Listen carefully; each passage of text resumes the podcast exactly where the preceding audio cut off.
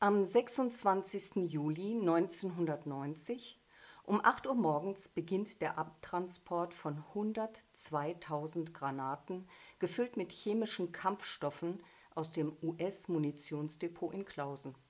Damit läuft die dritte Phase der Operation Lindwurm an. Auf Englisch entweder Operation Golden Python oder Operation Steelbox.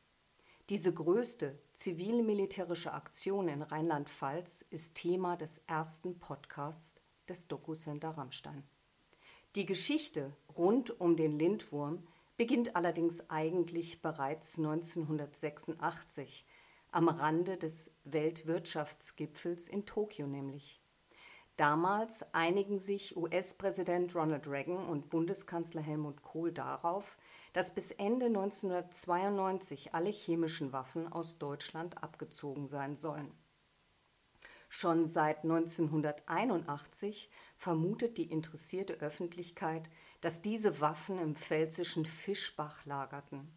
Daher geht man dann 1989 auch davon aus, dass der geplante Abzug das Lager in Fischbach betrifft.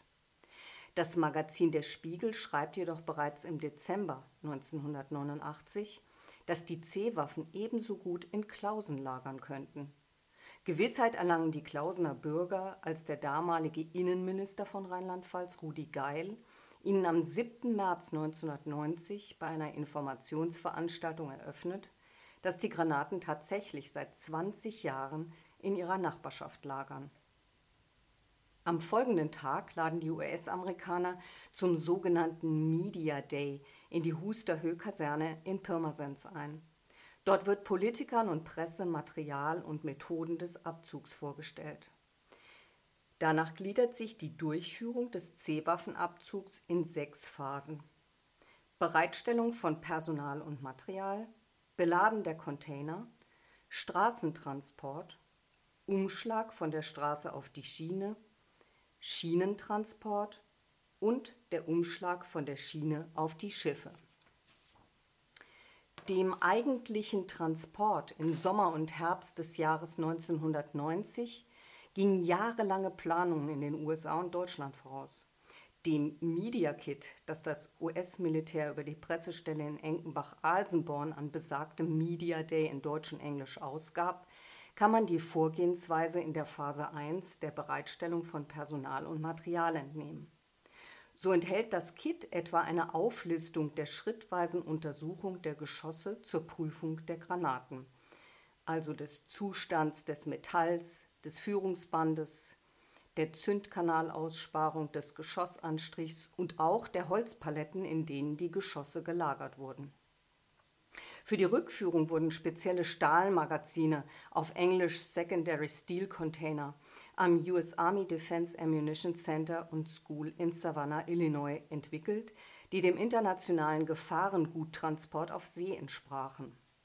Die Magazine wurden von den MIP-Panzerwerken aus Mombach im Mainzer US-Army-Depot hergestellt.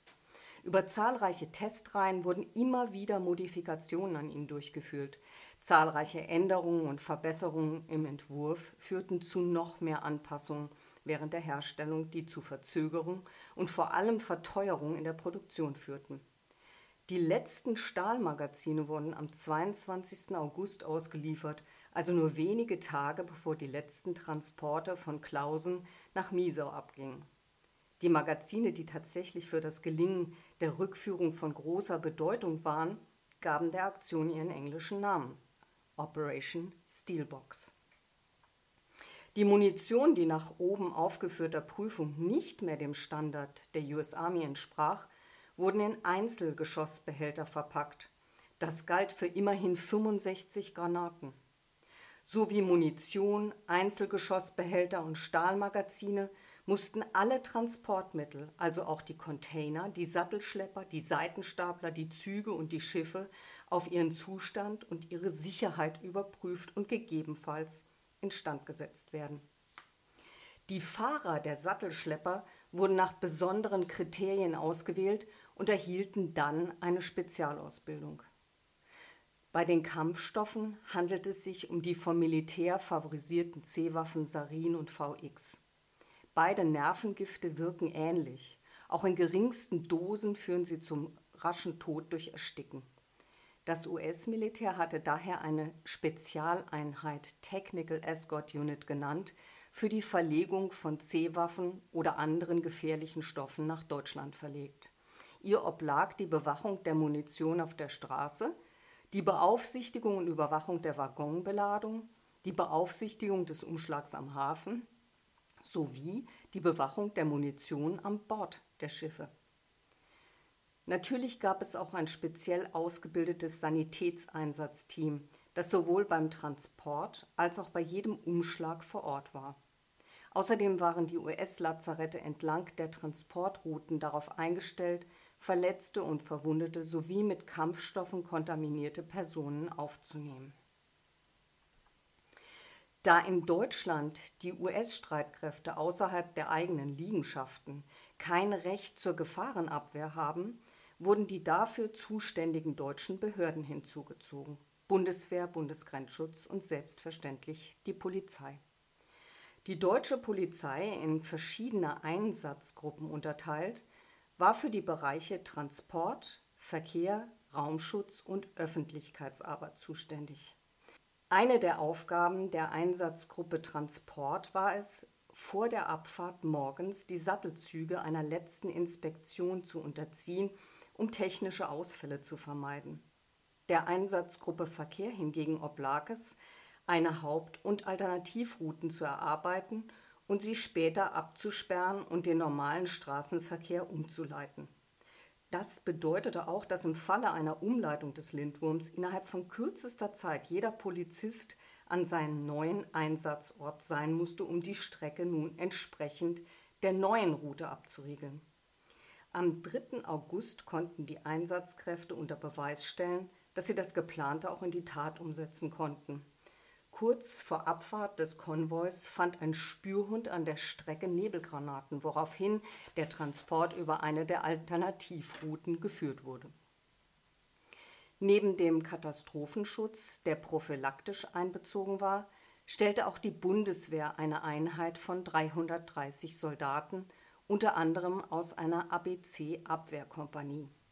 Sie waren mit zwei Spürpanzern Fuchs und Feuerlöschfahrzeugen ausgestattet und arbeiteten im Zweischichtbetrieb. Nach diesen peniblen Vorbereitungen begannen in der zweiten Phase die Soldaten der 330th Ordnance Company, die Teil der 59th Ordnance Brigade war, am 26. Juni mit der Verpackung der C-Waffen in die dampfdichten Stahlmagazine. Beim Umpacken der Granaten waren sowohl deutsche und US-amerikanische Experten als auch Sanitäter mit entsprechender Ausrüstung vor Ort. Sobald ein Stahlmagazin mit einer Holzpalette voll Granaten gefüllt war, wurde es verplombt. Zehn Stahlmagazine wurden in die Container verladen und darin befestigt. Nach dem Beladen wurden auch die Container verplombt. Bei all diesen Vorgängen wurde die Luft über dem Lager in Klausen ständig durch Spürgeräte auf möglicherweise entwichenes Gas überprüft. Soldaten des 98th Chemical Detachment waren an Ort und Stelle, um im Falle eines Unfalls sofort mit der Dekontaminierung der Menschen, der Ausrüstung und der Gegend beginnen zu können. Zu jeder der sechs Phasen hat es im Übrigen zahlreiche Übungen gegeben. Die Übungen für chemische Zwischenfälle wurde im Munitionsdepot in Weilerbach durchgeführt. Nach wenigstens zwei Testfahrten, einer im April genannt Krokodil und einer Anfang Juli, entschied das Bundesverteidigungsministerium am 26. Juli mit dem Abtransport zu beginnen. In Phase 3 setzten sich an 28 Werktagen je 20 Sattelschlepper mit den Chemiewaffen und 59 Begleitfahrzeuge in Bewegung. Die Begleitung bestand aus Bergungs-, Räum- und Löschfahrzeugen sowie Funk- und Sanitätswagen, zwei Spürpanzern Fuchs und Mannschaftswagen der Polizei und des Bundesgrenzschutzes. Jedes der Fahrzeuge hatte vorne auf der Seite und dem Dach eine Nummer und fuhr dann jeden Tag an dieser Stelle im Konvoi. Die Fahrzeugaufstellung erfolgte am Vortag nachmittags. Die gesamte Länge des Konvois betrug in etwa sieben Kilometer. Das heißt, wenn das letzte Fahrzeug der Kolonne das Lager in Klausen verließ, passierte das erste bereits den nächsten Ort Donsieders. Die Länge und das langsame Dahinwälzen des Konvois war dann auch der Grund für den deutschen Namen der Operation. Operation Lindwurm. In den Ortschaften Klausen, Donsieders und im Bereich der Bibermühle galt während der Durchfahrt des Transports ein zeitlich befristetes absolutes Halteverbot. Um ein Einfädeln in den Konvoi zu verhindern, wurden die befahrenen Orts-, Kreis-, Landes- und Bundesstraßen kurzfristig gesperrt. Die Höchstgeschwindigkeit der Lkw war auf 30 km pro Stunde auf Bundesstraßen und 40 km pro Stunde auf der Autobahn festgelegt. Der Abstand zwischen den einzelnen Fahrzeugen sollte 50 Meter auf Bundesstraßen und 100 Meter auf der Autobahn nicht unterschreiten. Die Autobahnauffahrten wurden, wenn der Tross vorbeikam, zeitweise gesperrt und der Gegenverkehr wurde auf 60 Kilometer pro Stunde gedrosselt. Für jeden Abtransport waren eine Haupt- und zwei Alternativrouten sowie Ausweichrouten festgelegt worden. Es wurde täglich entschieden, welche Strecke der Konvoi nehmen sollte. Die Hauptroute verlief von Klausen nach Donsieders und bei Weselberg auf die A62. Ab dem Hörnchenbergtunnel war die Autobahn noch nicht fertiggestellt und erhielt deshalb einen besonders geschotterten Belag. Am Landstuhler Kreuz ging es über die A6 nach Miesau. Am Autobahnkreuz warnte Skyguard die Piloten, die von der Airbase Rammstein abhoben, dass sie umkehren mussten, denn für den Transport galt ein Überflugverbot. Nichtbeachtung wurde zur Anzeige gebracht. Das Magazin Der Spiegel ging in dem bereits erwähnten Bericht vom Dezember 1989 davon aus, dass die Operation Lindwurm über Miesau abgewickelt werden würde. Am 7. März 1990 war dann auch in der Rheinpfalz zu lesen, Zitat, für eine solche Aufgabe scheint das 1949 gegründete Miesauer Depot aufgrund seiner Infrastruktur am ehesten gerüstet. So verfügt es über einen eigenen Gleisanschluss zur Bundesbahnstrecke Paris-Mannheim. Außerdem gibt es innerhalb des umzäunten, etwa 2400 Hektar großen Lagers einen separaten Hochsicherheitsbereich. Zitat Ende. Am 12. April dann erklärte der Depotkommandeur Thomas Toppen bei einer Informationsveranstaltung in Bruchmühlbach-Miesau, dass die C-Waffen in Miesau auf einem 12.000 Quadratmeter großen asphaltierten Areal gesammelt und erst wenn alle Container angelangt seien, mit dem Zug weitergeschickt würden. Die im Media Kit angekündigten Sicherheitsmaßnahmen waren beim Eintreffen der ersten Container in Phase 4 bereits durchgeführt worden. So waren die Straßen verbreitert und der Sammelplatz mit Überwachungstürmen aus Holz, einer verbesserten Blitzschutzanlage und Sicherheitsbeleuchtung versehen worden. Wenn der Lindwurm nach zweieinhalbstündiger Fahrt im Lager Miesau eintraf, sonderten sich die Sattelschlepper ab. Sie brachten die Container zu der Sammelstelle, die Begleitfahrzeuge hingegen machten sich getrennt nach Polizei, Bundesgrenzschutz und Bundeswehr auf den Rückweg. Am 11. Transporttag, dem 9. August, stürzte eine C-5 Galaxy kurz nach dem Start auf der Rammstein Airbase, also nur 10 Kilometer vom Munitionslager Miesau entfernt ab. Zu diesem Zeitpunkt lagerten in Miesau bereits 200 Container gefüllt mit chemischen Waffen unter freiem Himmel. In der Folge forderten die verunsicherten Anwohner die Verstärkung des Überflugverbotes. Ihrem Wunsch nach Einstellung des Flugverkehrs auf der Airbase wurde aber nicht entsprochen. Ab dem 12. September ging der Abtransport in Phase 5 auf der Schiene weiter. An diesem Tag setzten sich nämlich um 16.50 Uhr die ersten beiden mit C-Waffen beladenen Züge nach Nordenham in Bewegung. Ihr erster Stopp war Kaiserslautern-Vogelweh, wo sich der Begleitzug anschloss. Auf den Munitionszügen befanden sich zwischen den 20 Flachwaggons mit je 40 Containern deutsche und US-amerikanische Soldaten, das heißt Fachpersonal für den Umgang mit C-Waffen, Dekontamination, Brandbekämpfung und Kampfmittelbeseitigung sowie Wach- und Sanitätspersonal. Der Begleitzug, der zwischen den beiden Zügen fuhr, war überwiegend mit Bundeswehrsoldaten besetzt. Außerdem sieht man auf zeitgenössischen Filmaufnahmen einen Spürhund mit seinem Hundeführer auf einem Waggon stehen.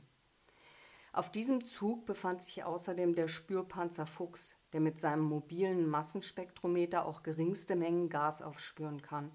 Man hatte einen Spezialtransporter für ihn entwickelt, damit er im Notfall ohne Verladerampe vom Zug herunterfahren konnte. Der Spürpanzer blieb die ganze Zugfahrt, das heißt zehn bis zwölf Stunden lang bemannt. Dagegen konnten es sich die Politiker, die den Transport begleiteten, um der Bevölkerung die hohe Sicherheit zu demonstrieren, in einer Art Salonwagen bequem machen. Hessens Innenstaatssekretär Reinhold Stanitzek und eine Bundestagsabgeordnete aus Kassel fuhren am ersten Tag mit. Am nächsten Tag waren es der hessische Innenminister Gottfried Milde, sein Mainzer Kollege Rudi Geil und der US-Botschafter Vernon Walters. Die Risikobewertung des Bundesverteidigungsministeriums hatte aufgrund von Unfallstatistiken, die die Bundesbahn vorgelegt hatte, errechnet, dass bei den Schienentransporten die Wahrscheinlichkeit eines Unfalls gegen Null tendierte. Dennoch war die Verunsicherung der Bevölkerung an der Bahnstrecke so groß, dass Bremen etwa den Eltern erlaubte, ihre Kinder für die Zeit des Schienentransportes aus den Schulen zu nehmen. Die drei Züge fuhren in einem zeitlichen Abstand von ungefähr fünf Minuten hintereinander. Die beiden Munitionszüge waren in etwa je 700 Meter lang. Die drei Züge erstreckten sich daher in etwa über einen Streckenbereich von circa 12 Kilometern und brauchten 15 Minuten, um einen Punkt an der Strecke zu passieren. Am 17. September fanden Bahnpolizisten drei Stunden vor der Zugdurchfahrt in Kassel-Wilhelmshöhe an den Gleisen eine mit Flüssigkeit gefüllte und mit Batterien umwickelte Flasche mit der Botschaft Morgen machen wir Musik für die US-Armee.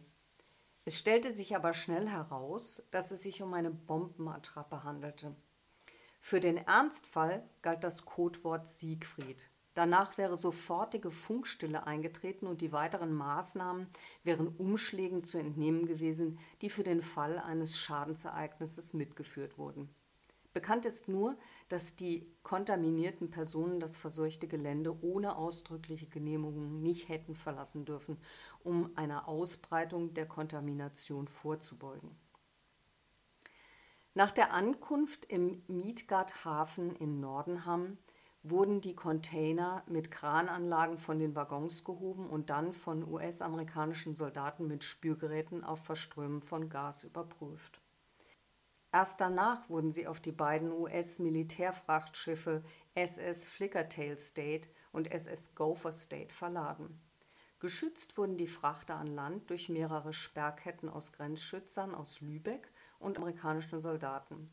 Zu Wasser patrouillierten Wachboote der Wasserschutzpolizei und amerikanische Minentaucher suchten unter Wasser nach Gefahren. Die Schiffe waren im Vorfeld für diese außergewöhnliche Fracht umgebaut worden. Es wurden spezielle Kontrollsysteme für das Aufspüren von Gas installiert sowie Luftfilter, Labore und Schutzunterkünfte. Die Crew aus 38 Seeleuten war für den Auftrag ausgebildet worden. Außerdem befand sich auch hier eine Technical Escort Unit an Bord. Die Abfahrt der beiden Schiffe verzögerte sich wegen eines Orkans um drei Tage. Am 22. September aber um 14.17 Uhr waren die Leinen des ersten der beiden Frachtschiffe los und zwei Schlepper konnten mit dem Ablegemanöver beginnen.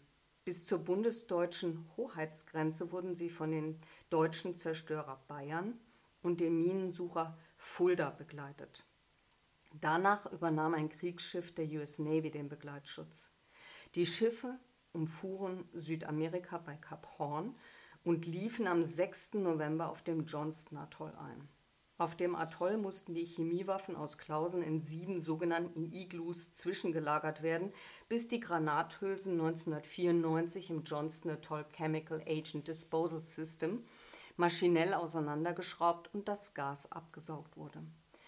Anschließend wurden Gas, Sprengstoff und die Metallhülsen dann in den vier vorhandenen Öfen bei Temperaturen von über 1100 Grad Celsius verbrannt. Da die Anlage nur zur Entsorgung der außerhalb der USA lagernden Seewaffen zuständig war, ist sie seit Oktober 2003 nach vollständiger Vernichtung der Bestände abgebaut. Der Abtransport der C-Waffen aus Deutschland kostete die USA 54,4 Millionen Dollar. Deutschland bezahlte 7,2 Millionen Dollar für die Mehrkosten in der Herstellung der Stahlmagazine und trug die Kosten von 38 Millionen D-Mark für Polizei und andere Einsatzkräfte. Die Operation Lindmund war aus deutscher Sicht bereits im September 1990 erfolgreich zu Ende gebracht und mit einem Fest in Klausen gefeiert worden. Vorbereitung, Durchführung, Geheimhaltung und Öffentlichmachung und die gute Zusammenarbeit nicht nur verschiedener deutscher Dienste, sondern auch mit den Streitkräften einer weiteren Nation waren, das muss man anerkennen, eine logistische Meisterleistung. Dennoch, was uns heute mehr als 30 Jahre später Respekt abnötigt, war nicht unumstritten. Es gab eine Bundestagsdebatte zum Thema. Bei einigen Anwohnern Klausens in ein paar Städten entlang der Bahnstrecke und auch bei den Bewohnern der Pazifikatolle regte sich Widerstand. Es lag sogar ein Antrag für eine einstweilige Anordnung zur Verhinderung der Operation Lindwurm vor, die das Kölner Verwaltungsgericht jedoch noch im Juli 1990 ablehnte. Greenpeace wollte den Bau einer Verbrennungsanlage vor Ort, die Grünen wollten die Einbeziehung der UNC-Waffenkommission und die Friedensbewegung forderte ebenfalls ein Mitspracherecht. Das war der erste Podcast des Doku Center Rammstein. Mein Name ist Dr. Claudia Groß.